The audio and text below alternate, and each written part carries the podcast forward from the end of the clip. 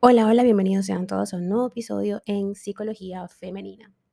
Para quienes son nuevas por acá, mi nombre es Isnei Blanco, soy psicóloga clínico y me especializo en la atención a mujeres, trabajando en lo que es el empoderamiento, el crecimiento personal y la autogestión emocional.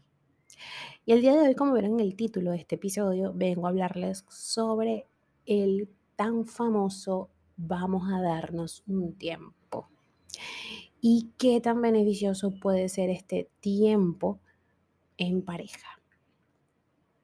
Ahora, la, pregunta del millón, ¿es recomendable o no darse un tiempo en la relación de pareja? Y la respuesta rápida sería, depende. ¿Ok? Si aún existe el amor y ambos están comprometidos en el cambio y en trabajar por la mejora del vínculo, unas semanas quizás de distancia serían de utilidad. Ahora bien, poner el botón de pausa y no clarificar lo que deseas lograr durante esos días harán que el plan no tenga sentido. Y es que lo primero que debemos saber es que esta técnica se aplica en muchas ocasiones y puede resultar exitosa, sobre todo en esos casos en que las dinámicas son conflictivas y las emociones tan tensas como la cuerda, o están tan tensas, mejor dicho, como la cuerda de un violín. Estar separados unas semanas aleja de ese bucle de negatividad y ayuda a dilucidar con calma qué hacer al respecto de la situación o la circunstancia por la cual estén atravesando. Si te encuentras ahora mismo en esta situación, conviene que profundices y te quedes acá en este episodio para que conozcas algunos datos interesantes sobre el tema. Y es que la clave del éxito de las separaciones temporales en una relación radica en cómo invierte el tiempo en la pareja y en sus buenas habilidades de comunicación. Fíjate que vamos a tratar de identificar qué es esto de darnos un tiempo y cuándo se amerita realizar esta, digamos que esta técnica de emergencia, ¿no? Y es posible que dejar un espacio entre tu pareja y tú oxigene las tensiones que puedan haber en la relación. Incluso flexibilice las ideas y gracias a la lejanía se revele lo cristalino de los sentimientos. Tomarse unos días o semanas en escenarios diferentes no es ni mucho menos el preludio del fin. Se trata de una técnica recomendada a veces por los terapeutas. Darse un tiempo en las relaciones de pareja es poner en pausa las conflictividades mediante la distancia física para realizar un ejercicio de autoconciencia en el que se revise el vínculo y se sane si es posible. Es pasar de la esfera compartida a la individual con el objetivo de clarificar en qué punto se encuentran y qué es lo que quieren. Un trabajo publicado en Cognitive Behavioral Strategies in Crisis un nombre largo en inglés, y mi inglés no es tan bueno. Pero bueno, este estudio menciona la importancia de intervenir en esas parejas que arrastran patrones crónicos de conflictividad.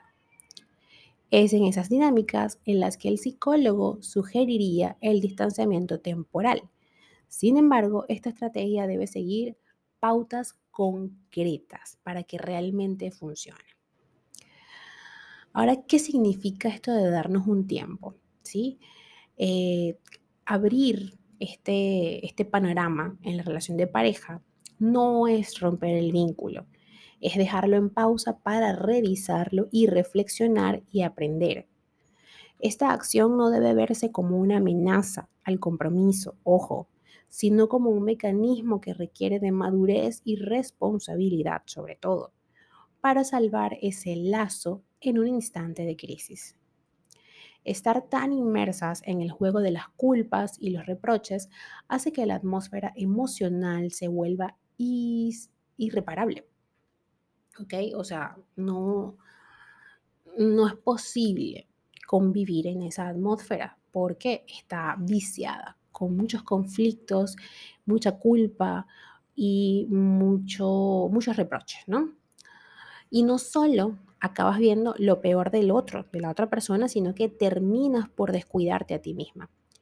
Poner distancia contribuye a acabar con la conflictividad para tomar contacto con nuestras necesidades y valorar qué hacer en este caso. No es por tanto una ruptura, sino una valoración. Hay dinámicas relacionales donde solo fluye la culpa, la amenaza y el despecho. Cuando aún hay amor, pero nos convertimos en nuestros propios enemigos, es necesario darnos un tiempo. Ahora bien, ¿cuándo es útil aplicar esta técnica?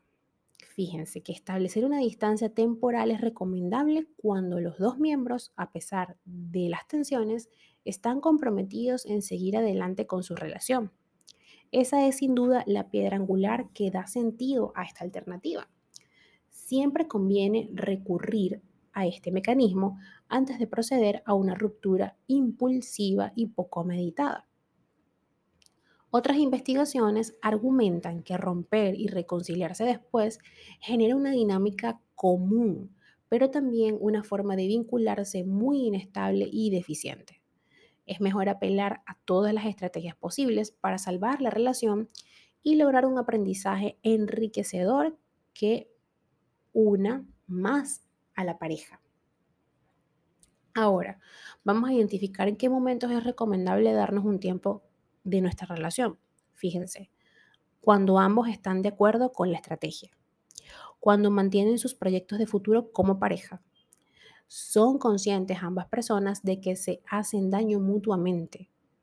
Cuando se sienten superados y necesitan pensar en soledad. Cuando los conflictos son una constante, pero aún hay amor. Cuando hay tensiones y discusiones, pero existe confianza. Cuando, a pesar de los problemas, existe una buena comunicación y cuando las dos personas entienden que es necesario trabajar en la relación para mejorarla.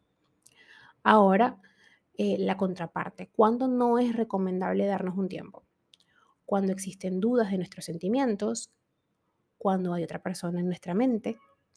No es recomendable cuando existe, cuando no existe, mejor dicho, confianza mutua.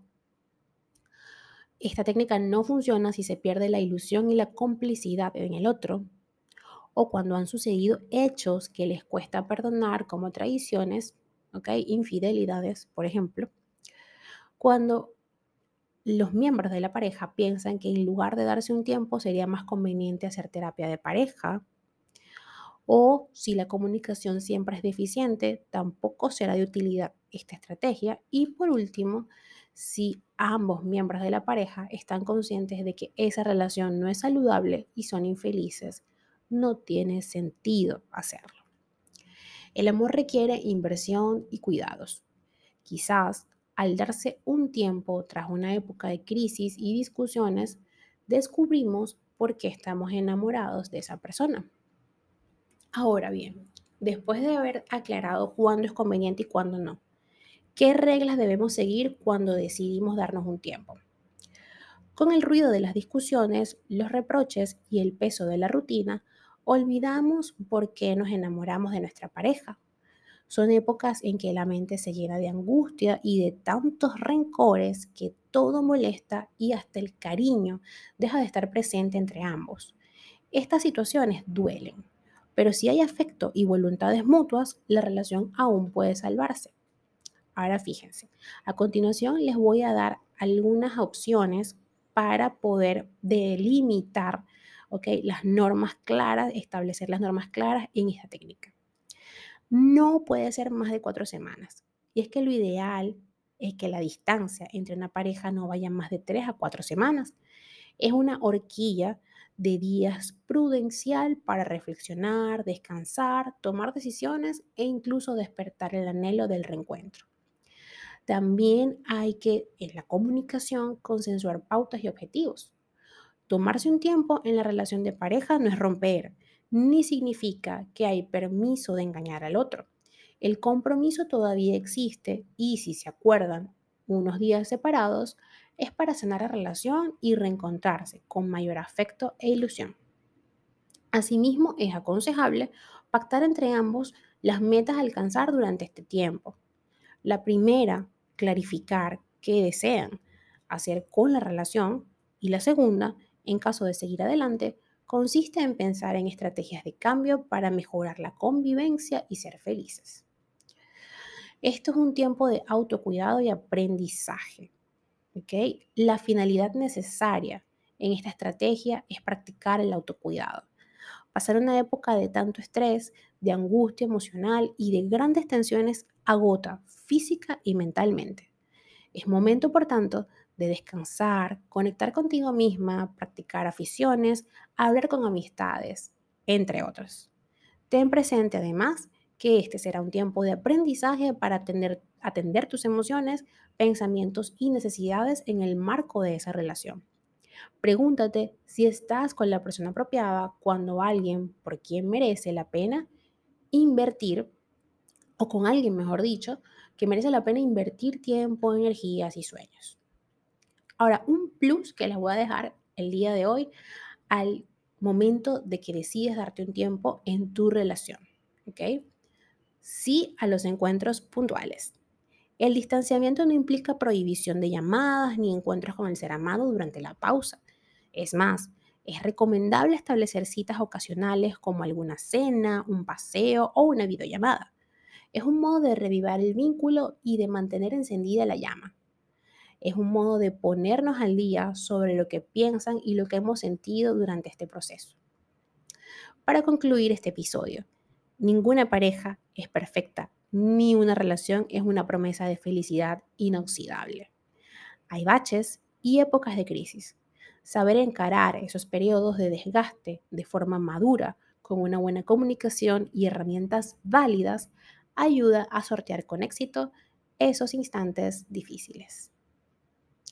Hasta acá el episodio de hoy, espero que lo hayas disfrutado y si ha sido así, por favor, déjamelo saber a través de mis redes sociales, en Instagram, Twitter, Clubhouse y Twitch como Psiqueplenitud 11, en Patreon como Psiqueplenitud, en TikTok como psicóloga Isneikar Blanco, también me podrás encontrar en YouTube como Psicología Femenina y mi página web www.isneikarblanco.com.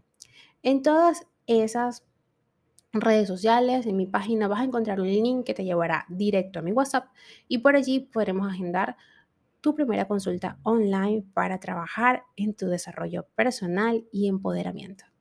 Hasta un próximo episodio.